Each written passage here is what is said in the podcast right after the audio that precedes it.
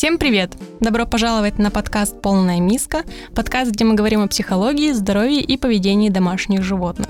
Меня зовут Катя Котик, и сегодня мы исследуем увлекательный мир домашних крыс. Обсудим все, что нужно знать об этих уникальных питомцах, включая уход за ними, здоровье и их поведение.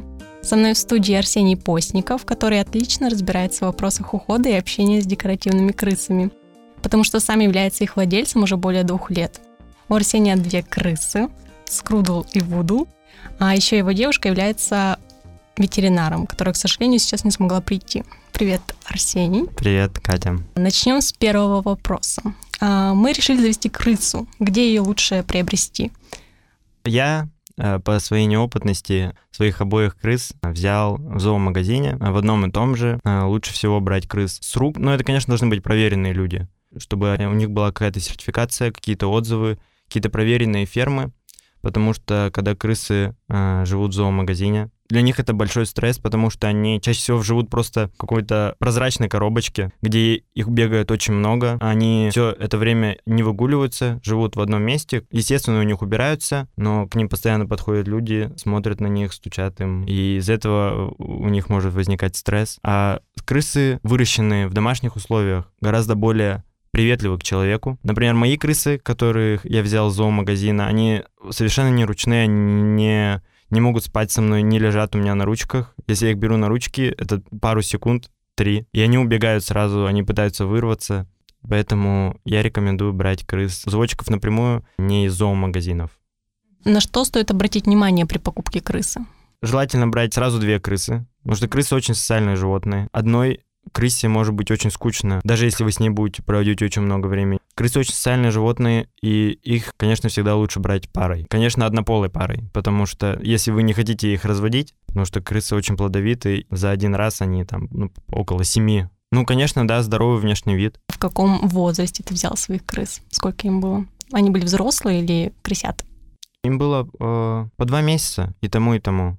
Я их взял в разное время. У меня сначала одна крыса жила два месяца, и после двух месяцев взял в другую крысу. Они еще были разного возраста. Но это им не помешало, они хорошо дружат. Вообще, когда ты берешь крысу, нельзя сразу подселять другую крысу, потому что той, которую ты взял позже, могут быть какие-то заболевания. Должен пройти карантин, надо две клетки, и у меня было две клетки, и моя, получается, вторая крыса жила отдельно около 10 дней, когда я понял, что все в порядке, я их поселил вместе. Ну, в целом они сдружились сразу, но, конечно, тот крыс, который более старший, это Скрудл, он доминировал над младшим, отбирал еду, он дрался. То есть они дрались все-таки? Они дрались не до крови, не до мяса, там, не до того, что кто-то хромает и прочее. Опять же, я думаю, он показывал свою доминантность, он показывал, что это его именно дом. Поэтому, опять же, если брать крыс, лучше сразу двух, чтобы они были более-менее равными и одного возраста. Нужно ли стерилизовать крыс, как кошек? Да, сто процентов. Даже если ты берешь э, однополых пар? Да, да, потому что, во-первых, они как раз-таки меньше показывают характер, они меньше делят территорию, они более спокойные, они меньше метят, они меньше, опять же, дерутся между собой. Стиляризовать, кастрировать надо как, а, как можно раньше. То есть у меня не кастрированные крысы, потому что они уже достаточно в возрасте. Скрудлу уже почти два. Ему будет в июле два года. Как он себя чувствует? В целом нормально, у него нет каких-то проблем. Но да, в среднем возраст у крысы около двух-трех лет. А, ну, самое максимальное это 4 года. Я тоже, да, слышал, там 5 лет, вот эти долгожители. Не знаю, сколько это правда. Ну, в среднем 2-3 года они живут. Разговаривают ли крысы как-то со своими хозяевами, вот э, по типу мурчания у кошек? Они издают какие-то звуки? Звуки они не издают. Они могут пищать, когда им больно, например. Они, пищать? Да, они могут, ну, пискнуть. Э, когда один укусил другого, когда ты прижал хвост, когда ты как-то неаккуратно его взял, а он может пискнуть. Он может считать тебя э, частью своей стаи, например, облизывая тебя. Ты даешь ему руку, он начинает тебе облизывать руку, тем, самым ухаживая за тобой. Тем самым, возможно, как-то помечая тебя. Этим они показывают, что они доверяют тебе, они считают тебя частью своего общества.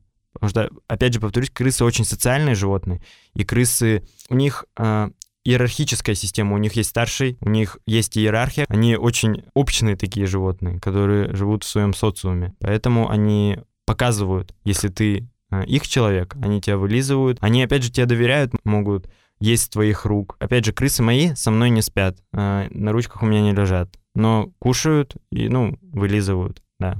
Голову бывает, вылизывают. А чем кормить домашних крыс? Крысиный рацион должен состоять, опять же, из корма, из животного белка. Он может быть в виде, в виде например, э, сваренных яиц, он может быть в виде небольшого количества животного мяса. Ну, вот я даю своим э, насекомых. Они засушенные, специальные насекомые, от производителя. Рацион должен состоять из овощей, из фруктов. Опять же, не из всех. Хоть крысы и вообще абсолютно всеядны, но им нельзя все, потому что некоторые продукты у них могут вызывать аллергию и несварение в целом даже. Какие, например, продукты крысам нельзя? Капусту им нельзя, картофель им нельзя. Конечно, жирное по типу чипсов, алкоголя, кто-то кто умудряется, шоколад. Э, и можно в небольших количествах обезжиренную сметану, творог, кефир, яблоки, немного банана, немного помидор совсем, арбуз, дыню. Есть определенный список, что у них может, может вызывать какие-то аллергены. Я слышала, что одной из проблем э, в здоровье крыс — это ожирение. Да, их стоит кормить порционно. Какие условия содержания необходимы для крыс, э, в том числе, когда мы только-только взяли крысу, что должно быть обязательно в доме? Перед тем, как брать крысу, надо подготовиться. Конечно, нужна клетка, самое главное. Клетка должна быть достаточно просторная, большая, многоэтажная, а, высь большая, вширь широкая, а, особенно если это для двух крыс. Также они любят какие-то закрытые места. Это могут быть гамаки, это могут быть какие-то домики, поилочки. Для грызунов есть специальные поилки. Ну, понятное дело, миски. Важно ли, чтобы у каждой крысы была своя миска и поилка или не важно? Э, у моих крыс две разные миски. Они соблюдают? Э... Э, нет, нет, они едят э, наперекосяк, но просто чтобы это, мне кажется, даже удобнее, чтобы они двумя мордочками не лезли в одну миску. А поилка у них одна на двоих. А, я думаю, им это не мешает, потому что воды достаточно много. И они как-то умудряются даже из одной вдвоем пить. Вот это основное. Ну и, конечно, наполнитель и прочее. Наполнитель это вообще отдельная тема, потому что различные э, виды наполнителей по-различному, у них есть и плюсы, и минусы. Есть, например, целлюлозный наполнитель, который очень мягкий для лапок крыс, но при этом целлюлозный э, наполнитель, от него может скапливаться вот эта бумажная пыль, которая может, может э, попадать крысам в их, в их дыхательные пути, может вызвать аллергическую реакцию и проблемы с дыханием. Крысы могут начать чихать. Есть, например, кукурузные наполнители, которые хорошо впитывают, но при этом они жестче. Лапкам уже, да, не так приятно. Но при этом они не оставляют так много пыли. У каждого наполнителя есть плюсы и минусы, но я пользуюсь кукурузным наполнителем. До этого у меня был наполнитель целлюлозный, из-за которого как раз-таки моя крыса начала чихать. Вот, и я его поменял. А как заботишься о здоровье своих крыс?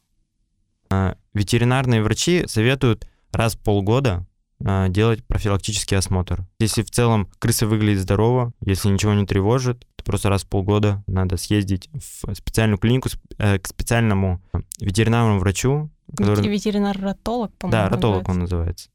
Вот, то есть не все врачи могут осматривать крыс, и в целом грызунов. Какие проблемы со здоровьем могут быть у домашних крыс? Самое частое, чем заболевают крысы, это опухоли. Злокачественные, доброкачественные. И как раз-таки около двух месяцев назад я у своей крысы э, удалил доброкачественную опухоль на лапке. Это просто уплотнение в виде шишечки, которую я очень долго не замечал, а, потому что она сливается очень сильно. Она удаляется вот операционным путем. Просто эту опухоль вырезают.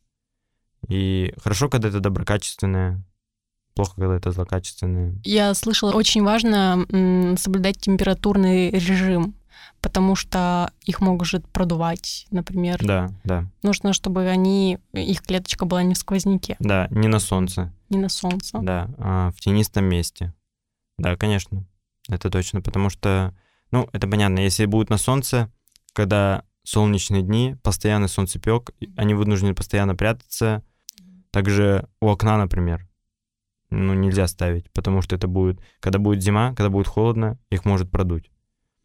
Да, это надо такое место, которое достаточно тенистое, которое также не находится у батареи, потому что это может быть очень жарко для них, когда вы включаете отопление. Нужно ли мыть крыс? Или они сами справляются со своей гигиеной? Самих крыс э, мыть не надо, э, потому что крысы очень чистоплотные животные. Они сами, они что-то по типу кошечек. Они очень сильно ухаживают за собой, они очень часто вылизываются, очень часто моются. что мыть надо, это их клетку. Особенно если живут две крысы. Как Потом... часто нужно мыть клетку крыс? Раз в 3-4 дня. Потому что они очень много метят, от них очень сильно пахнет. Это может быть как и неприятно для владельца крысы, так и для самих крыс может быть не полезно. Если они будут долго жить в неубранном месте. Потому что метят они очень сильно, особенно если это мальчики. А легко ли подаются крысы дрессировке? Крысы очень умные животные, которых возможно надрессировать, даже самому простому, чтобы они отзывались на какой-то клич, на свое имя, например, или на какой-то звук определенный. Я думаю, это так же, как со всеми животными, это должно быть какое-то поощрение для них, то есть то, что они очень любят. Но мои крысы умеют подбегать ко мне, когда я их зову, а, стоять на двух лапках и крутиться. Вот. Ну, то есть это по твоей команде они это делают? Да, да. Ну, ты показываешь э, круговой жест пальцем, и они могут э, крутиться. Я видел, как крысы и прыгают через заборчики, и бегают по разным лабиринтам, но такому я их еще не научил. Нужно ли э, выпускать крыс из клеток, погулять по квартире и так далее? Да, конечно, потому что это очень важно, и в день, ну, минимум они должны находиться вне клетки час хотя бы, желательно два. Потому что если они живут вдвоем в клетке, это не так проблематично, если они погуляют меньше двух часов. Потому что они как-то могут между собой вза взаимодействовать, между собой играть. Но вообще, да, выпускать их из клетки надо, чтобы они побегали, чтобы они в целом изучали, потому что они, э, крысы, любят изучать в целом все, что вокруг них находится. Вот. Но это может быть чревато тем, что они, поскольку они грызуны, они абсолютно все грызут. И они могут грызть все провода, все... И при этом это и для вас, как для хозяина, может быть плохо, потому что вы можете какую-то вещь, какая-то вещь может испортиться. Так и для них это может быть опасно, если это какой-то электрический прибор. Он подключен в это время к розетке, они могут его перегрызть. Вот. Поэтому надо максимально обустроить место для их прогулки так, чтобы это было по минимуму, по минимуму проводов, по минимуму каких-то мест, куда они могут забежать и потом не выбежать оттуда. В квартире, мне кажется, много таких мест. Да, да, поэтому это должна быть какая-то закрытая комната, ага. э, которая закрывается, и вы точно знаете, что дальше этой комнаты они не убегут. И мои крысы, например, очень раньше любили забегать под кровать и не вылазить оттуда. И приходилось отодвигать кровать и вытаскивать их оттуда. Также мои крысы перегрызли несколько клавиатур и несколько мышек, поэтому надо, чтобы не было никаких опасностей Э, и ущерба ни для них, ни для вас. Это все вопросы, которые нас интересовали о домашних крысах. Надеемся, что вы узнали что-то интересное и полезное. Помните, что крысы — это замечательные домашние животные, которые могут доставлять радость и общение своим владельцам. Если вы думаете о том, чтобы завести домашнюю крысу, обязательно проведите исследование и убедитесь, что вы можете обеспечить им заботы и внимание, которых они заслуживают. Ну, а наш подкаст подошел к концу. Сеня, спасибо, что пришел. Спасибо, что позвали, Катя. А, я бы хотел передать привет а, Скруду и Вудлу. Я им это включу. Пока. Пока.